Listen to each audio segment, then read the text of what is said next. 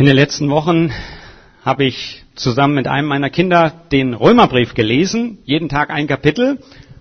Und wir hatten vor drei Wochen schon mal eine Predigt über den Römerbrief am Anfang. Und ich möchte gerne uns mit hineinnehmen in ein paar Verse am Ende des Römerbriefes, weil beim Lesen fielen mir ein paar Verse besonders in die Augen. Und das ist das, was ich hier so aufgeführt habe mit Römer 15, die Verse 4 und 5. Ich lese das mal nach der Basisbibel.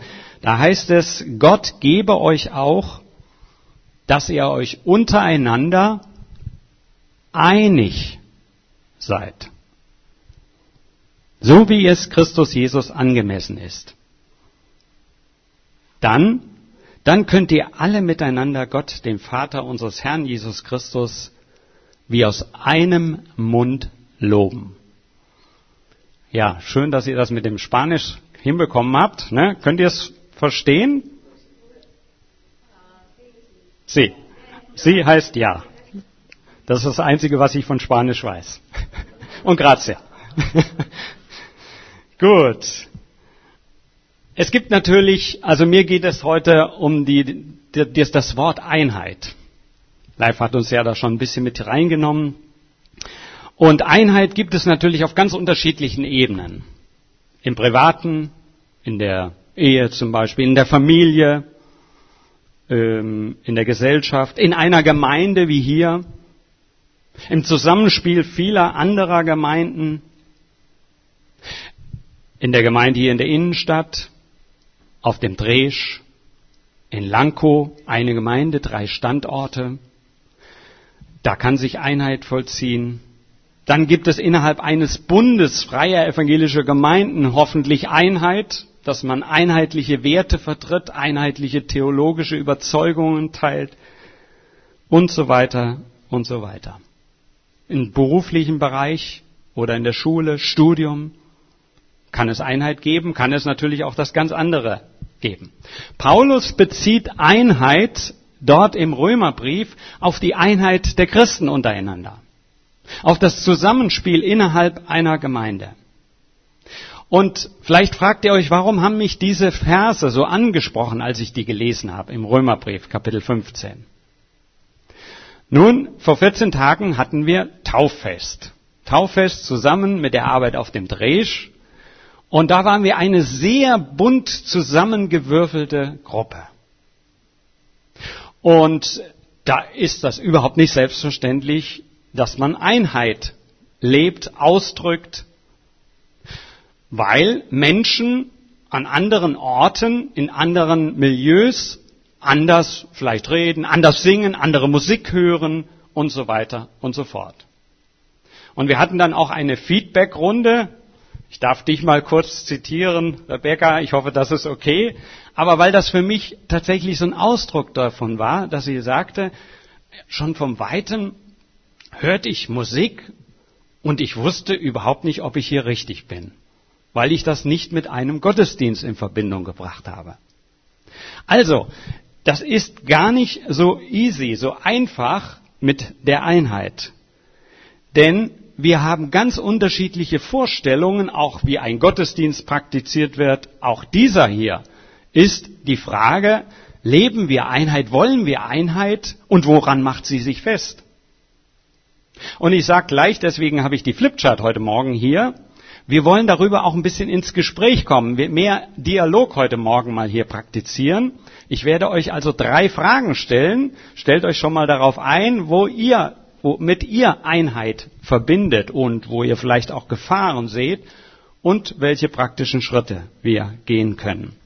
Ich sage uns noch ein bisschen was zum Hintergrund von Römer 15, ähm, in welchen Kontext hinein, welche äh, Situation hinein hat äh, Paulus das geschrieben mit der Einheit? Warum war das ihm so wichtig? Nun, es war eine Gemeinde, diese Gemeinde in Rom, die er noch nie selber besucht hatte. Er hatte sie nicht gegründet. Dieser Brief oder die Gemeinde hatte sich zunächst mal im Jahr 49 gegründet und sie bildete sich aus Juden, also die aus der jüdischen Tradition und Frömmigkeit kamen, und von sogenannten Heidenchristen. Wörtlich steht da übrigens von den Barbaren. Ich habe das vor drei Wochen schon mal kurz hier erwähnt. Da steht tatsächlich Barbaros im, im Griechischen drin. Also das waren die, die Starken, die keine richtigen Werte hatten. Ja, so, und abfällig wird ja heute noch dieser Begriff so gebraucht für uns. Also Juden und Heiden. Alle hatten das Evangelium gehört, die gute Nachricht. Sie hatten gehört, dass Jesus Christus auf diese Erde gekommen war, dass er sein letztes Hemd gegeben hat, seinen letzten Blutstropfen, um Menschen in die Beziehung zu Gott zu führen. So, und beide Gruppen waren nun in dieser Gemeinde. Und jetzt passierte was Interessantes, was geschichtlich Interessantes, dass der römische Kaiser Claudius die Juden aus Rom vertrieben hat. Also die Juden in der Gemeinde mussten nun für circa fünf Jahre Rom verlassen und damit auch die Gemeinde verlassen.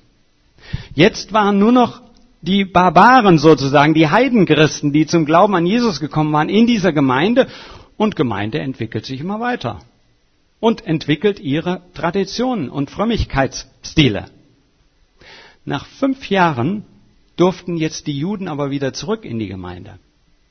So, und jetzt wird spannend. Vorher ging das noch einigermaßen, weil die, die Heidenchristen so sich einigermaßen diesen, diesen jüdischen Traditionen angeglichen hatten. Aber nach diesen fünf Jahren, wo die Juden aus der Gemeinde raus waren, hatten die Christen andere Praktiken.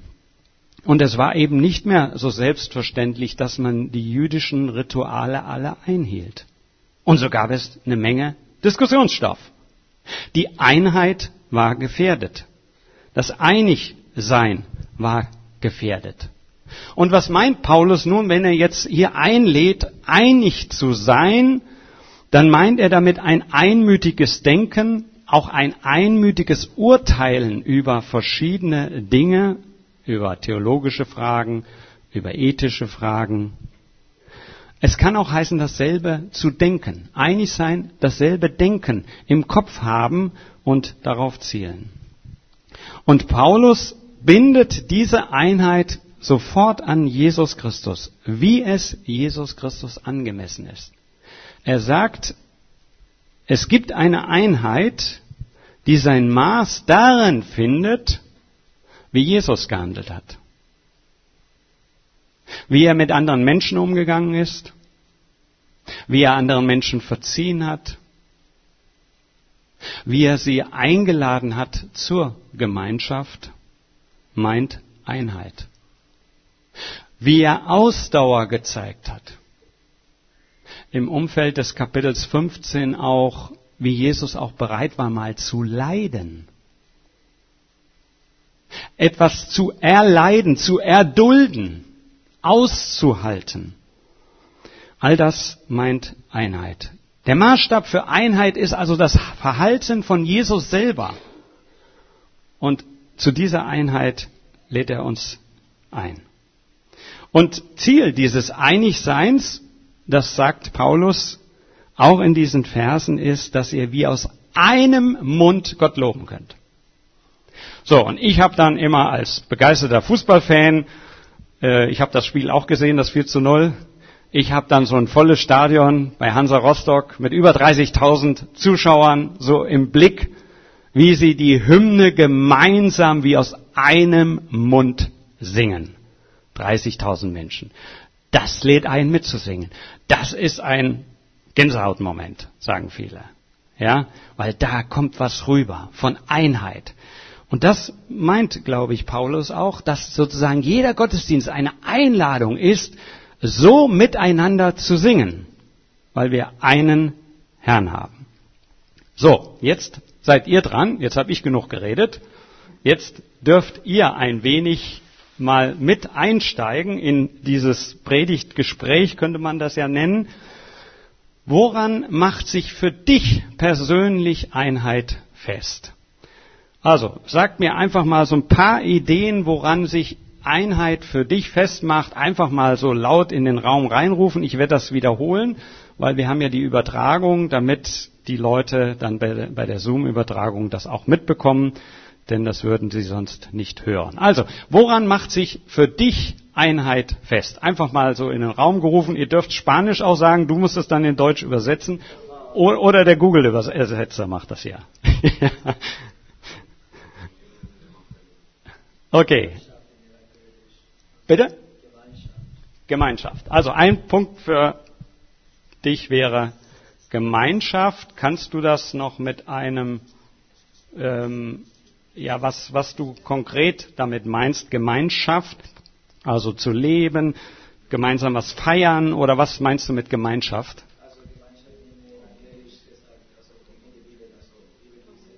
Ah, also Gemeinschaft durch Bibellesen. Okay. Hm?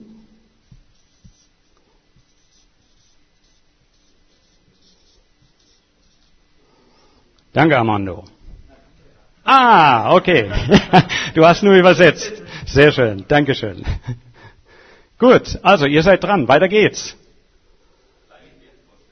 Gleiche Werte oder Wertvorstellung. Hm? Ich schreibe nur Werte. Ich bin faul zum Schreiben, ja. Ein gemeinsames Ziel. Hm?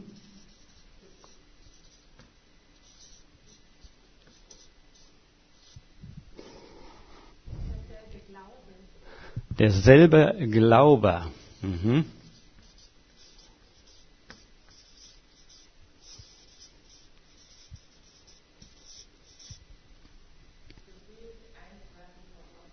Gebet und eins werden vor Gott. Mhm. Also ich schreibe nur mal Gebet. Ja. Vertrauen. Mhm. Das könnt ihr jetzt hinten gar nicht mehr lesen. Aber Stefan hat es ja gesagt, der weiß es schon. Bitte? Frieden. Frieden in einer Gemeinschaft. Ja, ich pack das jetzt mal hier noch so dahinter, weil die also am Frieden macht sich Einheit auch fest. Ja, denke. Freundschaft. Freundschaft. Okay.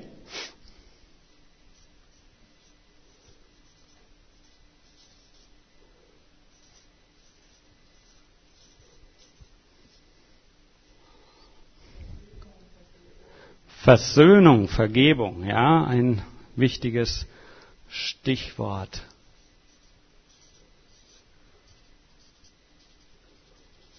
Wir feiern heute Morgen letztlich das größte Versöhnungsfest weltweit, indem wir das Abendmahl feiern. Weil da jemand sagt, ich mache alles, damit du in der Beziehung zu Gott versöhnt bist. Du bist und bleibst Kind Gottes. Versöhnungsfest. Danke.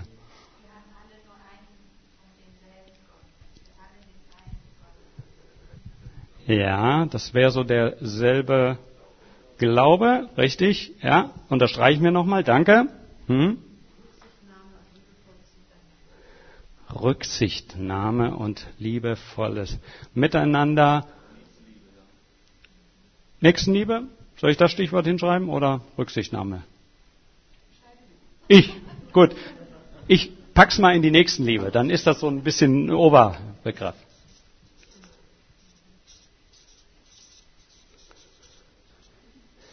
Also, wir könnten jetzt noch ganz viel ergänzen. Vielen Dank, das ist schon eine ganze Menge, woran sich äh, Einheit festmacht.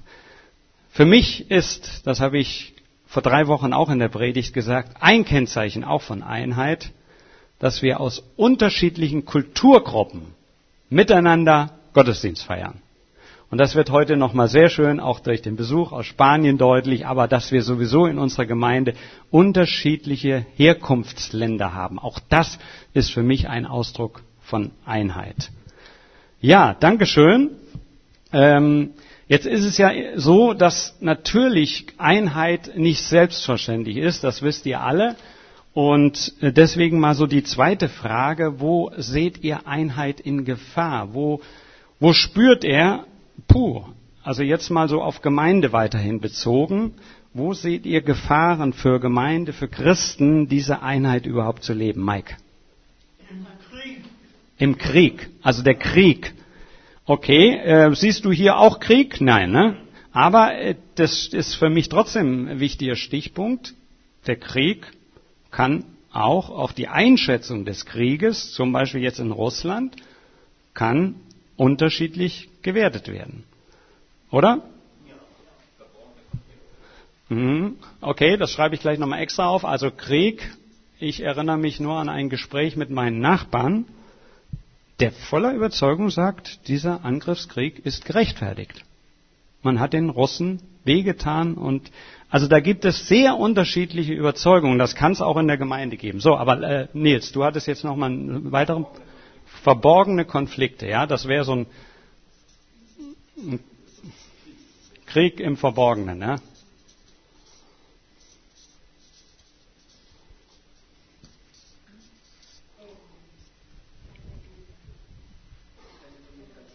Bitte? Ja, keine oder schlechte Kommunikation. Hm.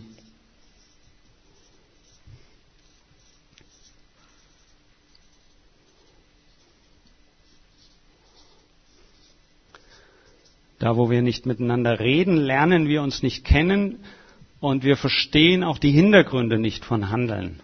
Und von daher ist das immer ähm, einheitsgefährdend. Okay. Sagst du nochmal einen Satz, wie du es meinst? Ja? Gesetzlichkeit? Ja.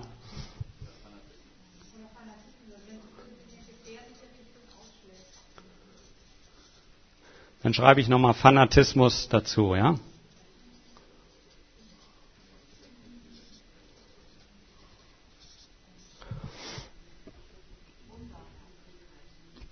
Unbarmherzigkeit.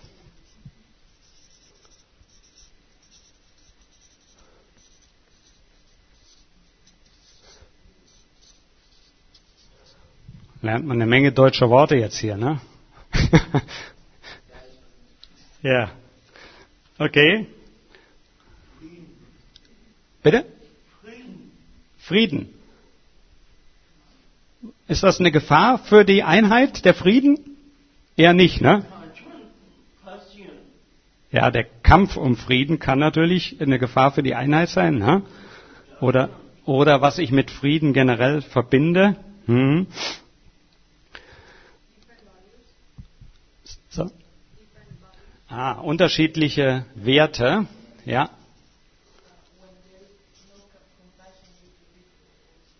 Mhm. Ja, danke. Also unterschiedliche Werte. Vorhin hatten wir das sozusagen, woran wir Einheit festmachen, an Werten, an einheitlichen, aber wenn es unterschiedliche Werte sind, dann führt es in andere Richtungen. Ich ergänze mal, ähm, das hängt direkt hiermit zusammen, ethische Fragestellungen. Ähm, das ist, sage ich mal ganz selbstkritisch, auch in unseren freien evangelischen Gemeinden wird das oder kann das eine Gefahr für Einheit werden. Äh, wir werden noch in vielen Stellen auch im Bereich der Sexualethik miteinander reden müssen, ringen müssen, wie wir in Zukunft mit diesen unterschiedlichen Werten umgehen. Und äh, wir sind im Bund Freie Evangelischer Gemeinde in einem Gesprächsprozess äh, auf Leitungsebene, aber wir werden das auch in den Gemeinden für, durchführen müssen. Und ich habe gerade einen Vortrag gehört von einem Insider einer anderen Freikirche. Und der sagte, das war ein Professor, unsere Freikirche macht sich an der Frage der Homosexualität kaputt. Sie geht auseinander. Und von daher sage ich das auch mal als Gebetsanliegen, dass wir an dieser Stelle nicht aufgrund einer ethischen Frage äh, die Einheit verlieren.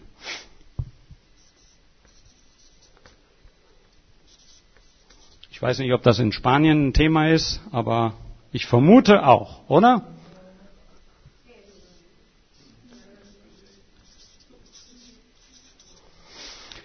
Okay, ja. Egoismus, ja. Also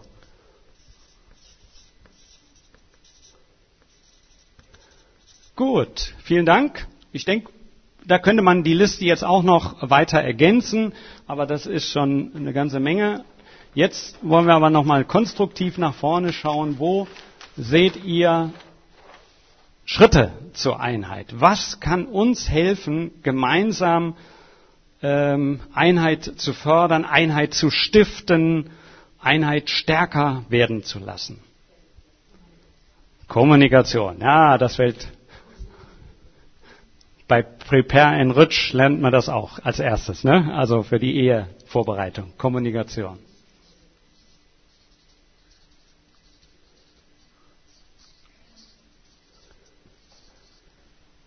Also viel.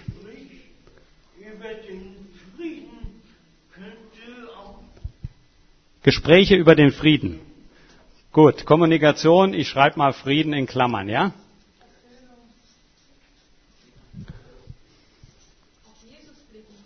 Ja, da war jetzt schon theologisch so viel drin, da müssen wir jetzt mal, also, ähm, Blick auf das Kreuz, was war das noch? Und Jesus, auf Jesus blicken.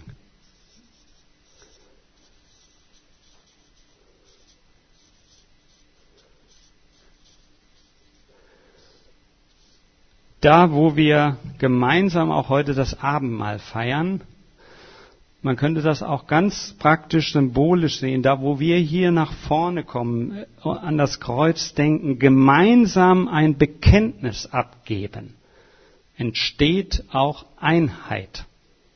Jesus ist derjenige, der Einheit gestiftet hat und der für Einheit steht. Und wo wir das gemeinsam miteinander bekennen, da machen wir uns eins. Da steht nicht der eine oben drüber, weil er frommer ist oder besser wäre. Nein, wir sind vor Gott alle gleich. Auf der gleichen Ebene. Die Bibel sagt, wir sind alle letztlich Sünder. Leute, die entfernt von Gott leben. Aber da, wo wir zum, das Abendmahl aus Überzeugung annehmen und auch die Vergebung erfahren, ja, machen wir uns eins gibt es noch weiteres, wo er sagt. Vertrauen, gegenseitiges Vertrauen, ja, stärkt Einheit.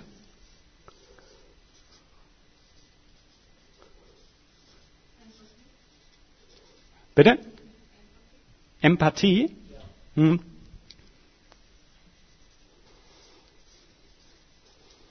Also lernen mitzufühlen. Empathie, Barmherzigkeit drückt das, denke ich, auch sehr stark aus. Ah.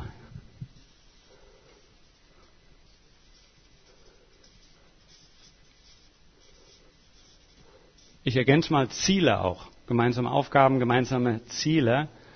Absolut einheitsfördernd, wenn man an einer Sache arbeitet und auf ein Ziel hinläuft.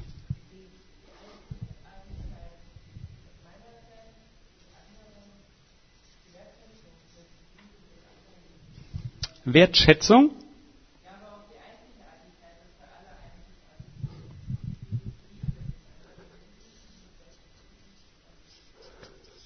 Also Einzigartigkeit, einzig, oh, sorry, das könnt ihr jetzt nicht mehr lesen, ich selber auch nicht.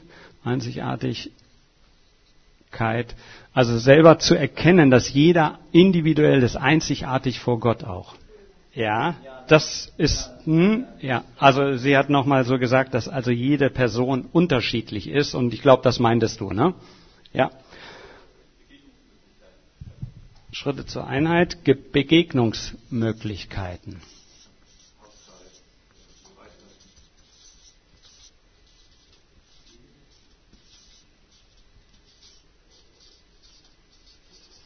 Ja, super. Also wir haben schon eine ganze Menge auch hier.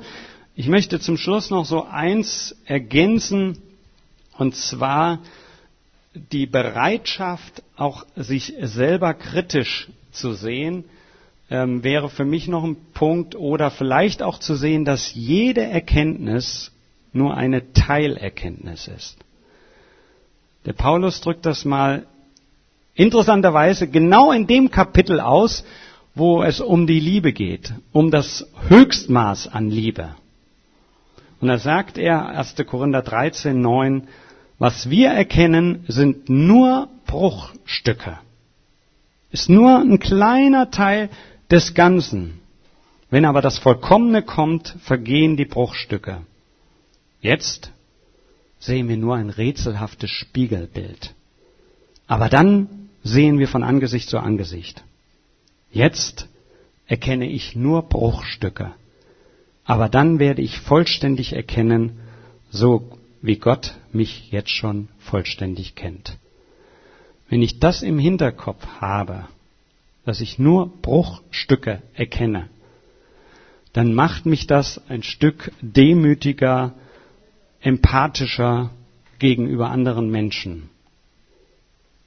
Und dann werde ich nie meinen, dass meine Meinung die allein richtige und der alleinige Maßstab ist. Ich schreibe einfach mal hier 1. Korinther 13, Vers äh, 9 folgende war das, ja. Gut, also wir haben eine Menge praktischer Schritte zur Einheit. Könnte man jetzt noch fortsetzen. Vielen Dank, dass ihr einfach euch eingelassen habt darauf. Ich wünsche uns das natürlich, jedem, der hier im Raum sitzt, dass wir diese Einheit leben, dass wir darauf zugehen, dass wir sie fördern, wo es nur möglich ist. Und dass wir gleich auch miteinander so voller Überzeugung dann, auch wenn du das so bekennen willst, dieses Mal feiern können, als Mal der Einheit. Und ich wünsche dir den Mut, auch immer wieder zu sehen, wo Einheit gefährdet ist, dass du ja auch bereit bist, konkrete Schritte zu gehen. Und das wünsche ich mir selber auch. Sie ist gefährdet. An jeder Stelle. Und je, zu jeder Zeit. Ihr habt ja gehört, das war nichts Neues unter der Sonne. Es gab schon bei Paulus und das gibt es bis heute.